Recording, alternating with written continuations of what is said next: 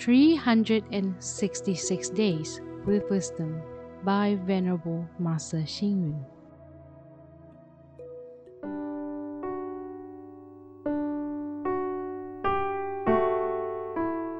January 12th. Confidence, like fine jewelry, beautifies our body and mind. Confidence, like a walking stick, helps us to move forward fearlessly. The world famous conductor Seiji Ozawa once took part in a competition of conductors. While he was conducting the given piece of music, he suddenly discovered there was disharmony in the score. He brought his concern before the board, but his suggestions were rejected. After giving the matter considerable thought, he decided to shout at the board of renowned musicians. I am sure there are mistakes in the score. Just after he finished shouting, the judges cheered and applauded. Apparently, the display of self confidence was part of the contest. We all need self confidence as it the key to success.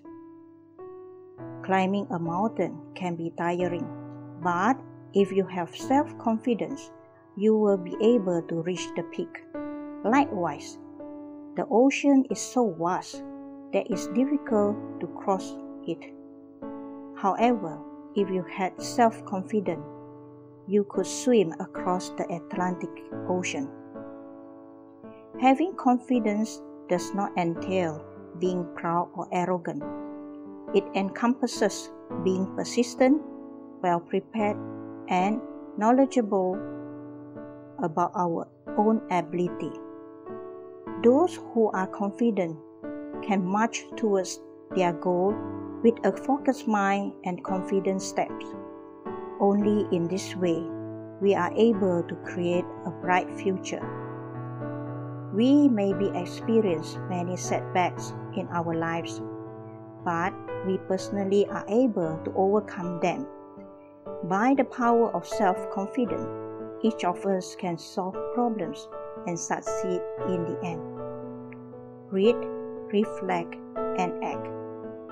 We all need self confidence as it's the key to success.